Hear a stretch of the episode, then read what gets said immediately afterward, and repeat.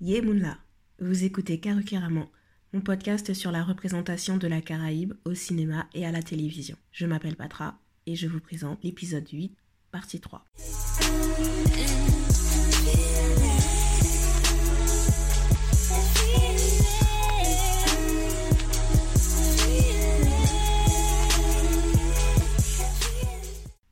J'espère que vous allez bien depuis la dernière fois, aussi bien que cela puisse aller avec euh, le confinement.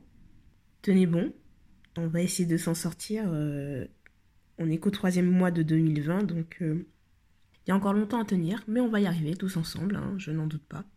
Aujourd'hui, nous allons parler de See You Yesterday. C'est un film de science-fiction états-unien mis en ligne en mai 2019 sur Netflix. Stéphane Bristol, le réalisateur, a coécrit le scénario avec Frederica Bailey. De quoi parle le film?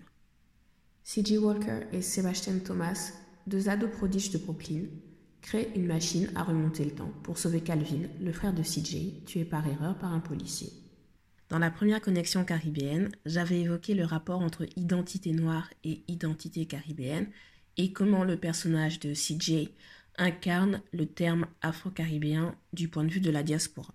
Maintenant, on va discuter de la construction d'un sentiment d'appartenance à la communauté caribéenne quand on est dans la diaspora. C'est parti pour la deuxième connexion caribéenne.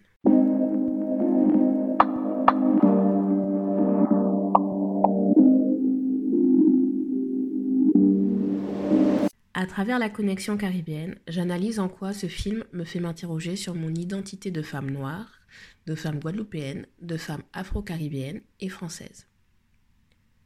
Comme je dis toujours, je suis née et j'ai grandi en Guadeloupe, mais surtout, je me suis construite en Guadeloupe.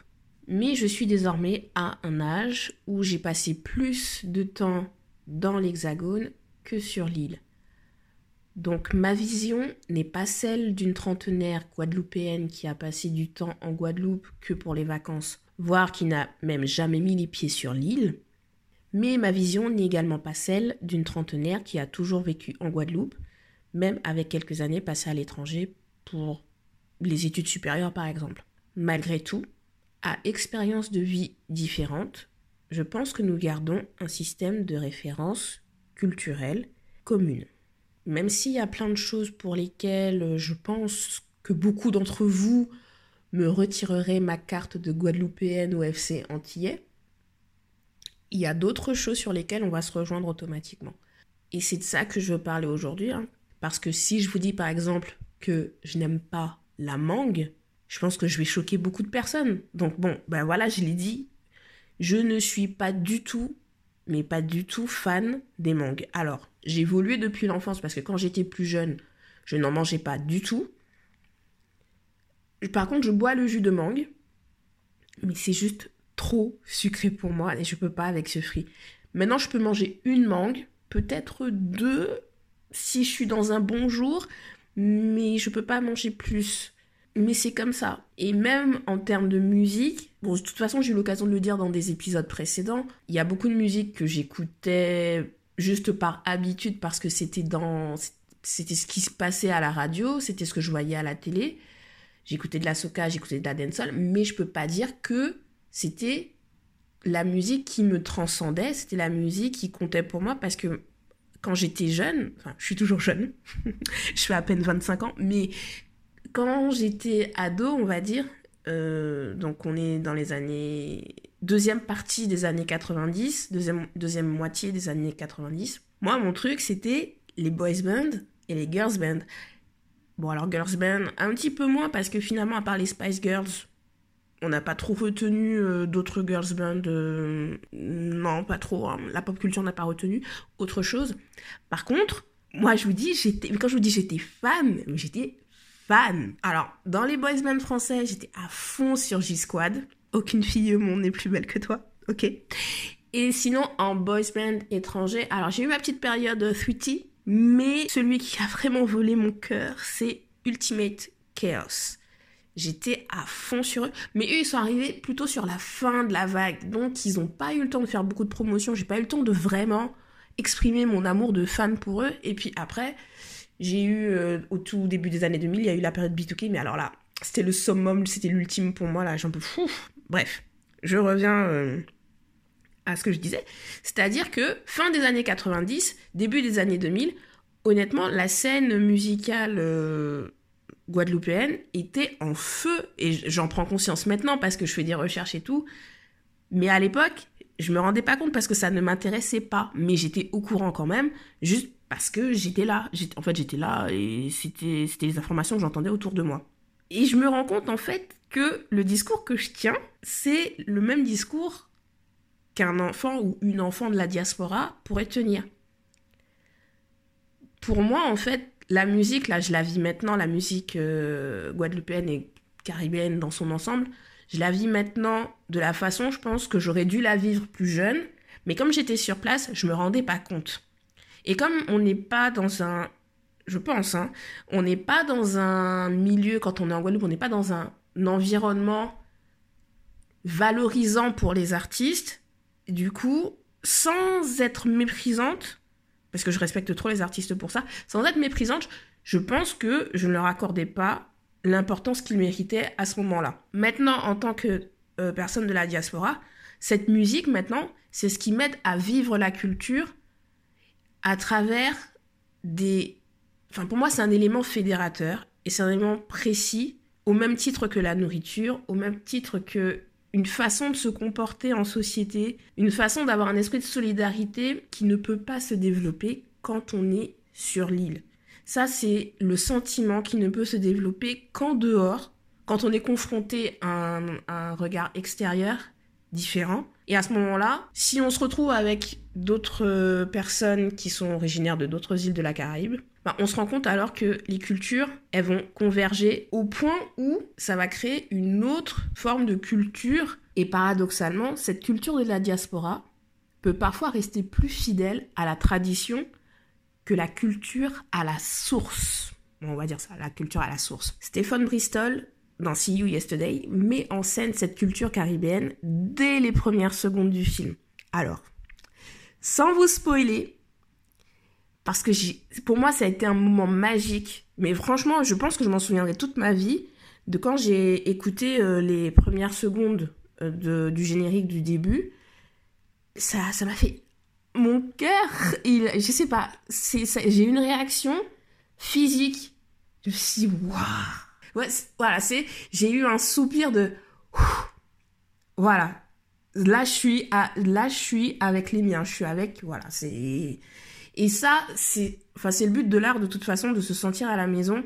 Mais ce film, il, il, il a réussi à le faire d'une façon qu'aucun autre film actuellement ne le fait pour moi. Donc sans vous spoiler, le générique de début est une chanson des années 90 que Rihanna a reprise sur son premier album, que Beyoncé a eu l'occasion de chanter en tournée. J'en dis pas plus. Si vous avez toujours pas trouvé ce que c'est, bah, c'est pas grave, hein, c'est pas la fin du monde. Mais en tout cas, à la base, cette chanson, elle ne date pas des années 90. C'est une chanson qui en fait était sortie dans les années 60 et donc qui a été remixée euh, pour euh, les années 90, mais elle est sortie à la base dans les années 60 et elle-même elle était déjà une reprise d'une autre chanson un peu plus euh, qui datait je crois du début des années 60 ou fin des années 50 quelque chose comme ça. En tout cas, cette chanson là, celle qui a été choisie pour le générique de début, vous voyez tout l'historique que je vous ai donné, on peut pas me dire que ce n'est pas une chanson caribéenne classique. Et donc c'est vraiment un choix délibéré de la part de Stephen Bristol de l'utiliser pour l'introduction du film, parce qu'il m'a expliqué euh, dans son interview que le côté représentation caribéenne n'était pas aussi présent dans la version court métrage du film qui avait, et qui avait été tourné en premier il y a quelques années. Ouvrir son film avec ce titre, c'est affirmer l'identité caribéenne du film d'entrée de jeu. C'est montrer un point de liaison entre les références de la diaspora, les références de la Caraïbe source et les références d'un public non caribéen parce que cette chanson, ça a été un tube partout, pas juste dans la Caraïbe ou dans la diaspora, c'était vraiment un tube partout. Il y a un deuxième classique de la musique caribéenne qui date du milieu des années 80. Je crois que, je crois que la chanson est sortie 85 hmm, ou 86. Elle est utilisée dans un moment clé aussi. Et je prends l'exemple de la musique parce que la bande originale d'un film fait partie intégrante des souvenirs et du fait de créer ce, patrimoine commun. Et sur ce point d'ailleurs, je trouve que c'est ce qui manque au film que j'ai analysé euh, dans la première saison de Karukiraman. Même pour No Soka Life, alors c'est vrai que c'est un court métrage, donc ce n'est pas le même niveau d'exigence et surtout pas le même niveau d'investissement financier sur le côté musical, je l'entends. Mais par exemple, un film comme Negmaron de Jean-Claude Barny, il avait le potentiel pour avoir une bande originale qui soit encore d'actualité en 2020. Surtout qu'il y avait deux grosses stars contemporaines de la dancehall à ce moment-là dans les premiers rôles. Ils auraient sorti, alors peut-être qu'ils l'ont fait. Je sais que Dali et Admiralty ont fait des collaborations après, mais au moment de la sortie du film, enfin pas, c'est même pas une question de moment de sortie du film. Je me souviens pas qu'ils aient fait la promo, une grosse promo en Guadeloupe. Mais en tout cas, moi c'est ce qui me manque, c'est une chanson où quand tu l'entends, tu te dis ça c'est Neg Marron. C'est comme I Will Always Love You de Whitney Houston, voilà, c'est le c'est euh, The Bodyguard, on le sait. Quand on entend euh, alors, il y a deux chansons de Dirty Dancing euh, qui voilà, c'est I've had the time of my life et puis She's Like the Wind. Dès qu'on les entend, on sait que c'est Dirty Dancing, même si on n'a pas vu le film. Et ouais, donc je trouve dommage, il n'y ait pas de chanson de Neg Marron qui soit, enfin de la bande originale qui soit, qui était portée en avant comme ça pour euh, vraiment faire entrer le, le film dans les mémoires. Bon bref, peut-être qu'effectivement ils ont fait une chanson et c'est tombé dans l'oubli, mais bon j'en ai vraiment littéralement aucun souvenir. Alors que c'est l'unique film guadeloupéen que ma génération de trentenaires, jeunes quadragénaires, a eu la chance de voir sur grand écran. Après, je sais que c'est compliqué d'obtenir les droits pour utiliser une chanson déjà commercialisée, c'est compliqué de produire une musique originale aussi. D'ailleurs, vous pouvez retrouver euh, quelques explications à ce sujet dans l'interview qu'Alain Bidard euh, m'a donnée pour le site, qui est toujours disponible hein, sur carrément.com. Mais franchement, nos musiques sont d'une qualité qui devrait être utilisée pour mettre le cinéma en valeur et vice-versa. Et le seul film que je connais, le seul film caribéen que je connais et qui a appliqué cette vision, c'est Simeon de Zanpalsi. Il a floppé au box-office, mais le film avait littéralement tout ce qu'il fallait pour être le film caribéen de référence des années 90 et avoir un statut de classique aujourd'hui pour qu'il soit connu même par les bébés des années 2010. Pour revenir à See You Yesterday et les choix stratégiques musicaux, on se retrouve avec deux classiques auxquels tout le monde peut s'identifier, que vous soyez de la Guadeloupe, que vous soyez de la Martinique, que vous soyez de la Trinidad, que vous soyez de Cuba, que vous soyez de Guyane, de Guyana, Suriname, j'en suis sûre, ils connaissent cette chanson. Du fait de la proximité des communautés, la diaspora permet de faire circuler plus facilement la culture aussi, et elle participe à créer, comme j'avais dit tout à l'heure, ce statut de patrimoine commun et d'élever notre art de sublimer notre art, de le valoriser et de le faire passer à un niveau de classique incontournable. Maintenant que je dis que ce sont des classiques, je parle des chansons utilisées dans la bande originale de See You Yesterday, je ne dis pas que ce sont des chansons qui sont reconnues en tant que classiques par les ados caribéens actuels, même si je pense que c'est le cas, parce que ma génération est celle qui est parent de la génération ado actuelle et pour les cinq prochaines années.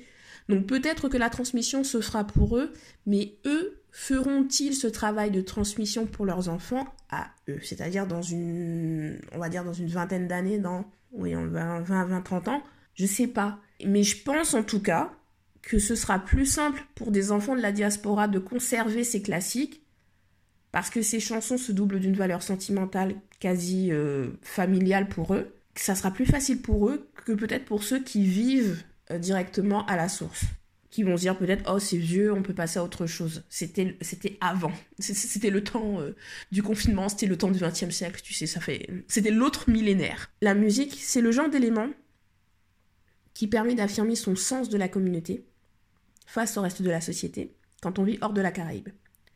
Mais à travers cet exemple de la musique, See You Yesterday montre à la fois la diversité de la culture caribéenne et comment se forment les points de connexion pour la diaspora. Cette diversité de la culture caribéenne se voit, je veux dire littéralement ça se voit dans le film, parce qu'il y a de nombreux drapeaux qui sont quasiment dans chaque scène. Parfois ce sont des drapeaux très larges qu'on ne peut pas manquer. On voit celui de Guyana, on voit celui de Puerto Rico, celui de Haïti, celui de Jamaïque, je crois même.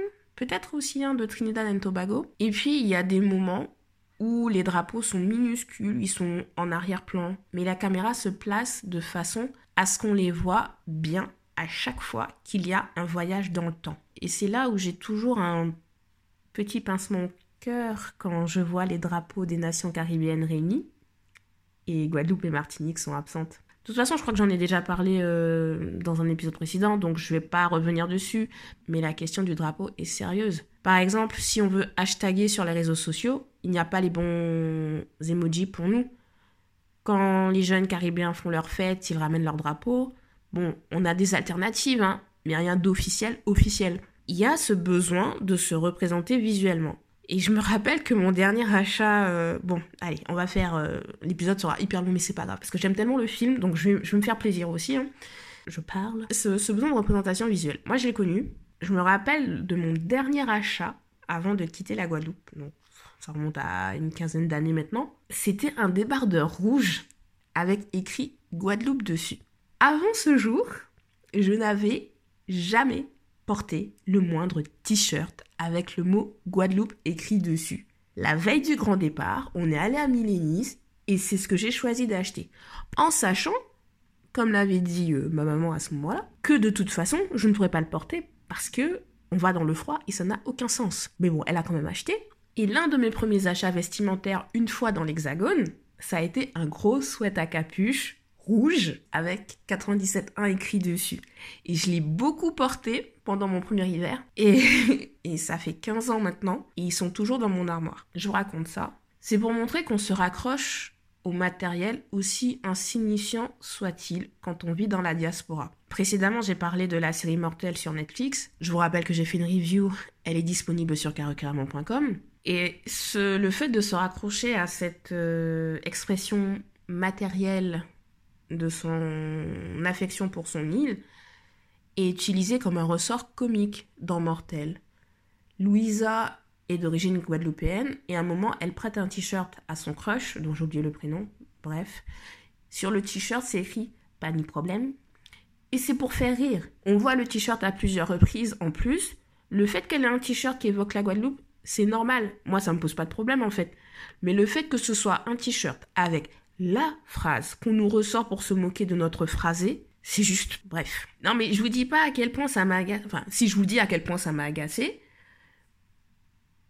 mais cette série évoque des éléments intéressants de la culture guadeloupéenne, mais la façon dont c'est présenté, c'est toujours pour nous tourner en ridicule, et moi, ça m'a vraiment agacé. Bref, pour revenir à une, à une représentation positive et agréable à regarder, See You Yesterday est dans un affichage omniprésent des différents drapeaux, mais là c'est pour montrer la fierté caribéenne et la diversité caribéenne. Et cette fierté fait partie de la transmission qui s'opère à la source, mais surtout dans la diaspora. Et je vais m'arrêter là. Je crois que je vais faire un article dessus parce qu'il y a tellement de choses dont j'ai pas parlé que j'ai envie de parler avec ce film. Par exemple, la représentation de l'amitié garçon-fille. Ah, elle est tellement bien ce film, il est tellement riche pour étudier la question de la représentation noire et ou caribéenne. Faudrait faire une discussion de deux... J'avais dit deux heures, mais en fait c'est trois heures. Mais ceci dit, c'est pareil pour tous les films dont je vous parle. Hein. Ils sont tellement riches en représentation. Je vous assure que je me canalise beaucoup, hein, même si euh, les, les épisodes sont assez longs quand même. Mais je me canalise. Pour répondre à la question de cet épisode. Comment définir son identité caribéenne du point de vue de la diaspora? Pour moi, c'est d'abord gérer le regard du pays d'accueil, qu'on soit afro-caribéen, indo-caribéen, arabo-caribéen, coréano-caribéen. Oui, il y a des Coréens dans la Caraïbe depuis le début du XXe siècle. Du point de vue extérieur, il faut réussir à gérer. Le préfixe efface le caribéen. Donc on va retenir que afro, indo, arabo, coréano et tout ça. Et le regard extérieur va nous raccrocher à une communauté d'origine préfixe dont on connaît au final très peu de choses. Sur le plan culturel, définir son identité caribéenne quand on est de la diaspora, c'est reconnaître que nos horizons et notre histoire ne se limitent pas à notre communauté d'origine préfixe et que nous avons une histoire commune avec les autres personnes originaires de la Caraïbe. Définir son identité euh, caribéenne quand on est de la diaspora, c'est participer à la transmission matérielle et immatérielle. C'est le fait de savoir qu'on appartient à une large communauté même si on la rejette, même si on ne la comprend pas, même si on ne sait pas où s'y positionner. On a la garantie qu'elle sera là le moment où on voudra établir, approfondir le lien qui nous unit à elle, qu'on le veuille ou non. Merci d'avoir écouté cet épisode. Vous pouvez retrouver l'interview de Stéphane Bristol en français et en anglais sur karokiraman.com. Abonnez-vous sur les réseaux sociaux, karokiraman sur Twitter, Instagram et Facebook. Likez, partagez, donnez-moi les 5 étoiles sur Apple Podcast pour que le podcast ait plus de visibilité. On se retrouve la semaine prochaine. D'ici là, prenez soin de vous, essayez de rester chez vous le plus possible. Tiens, mes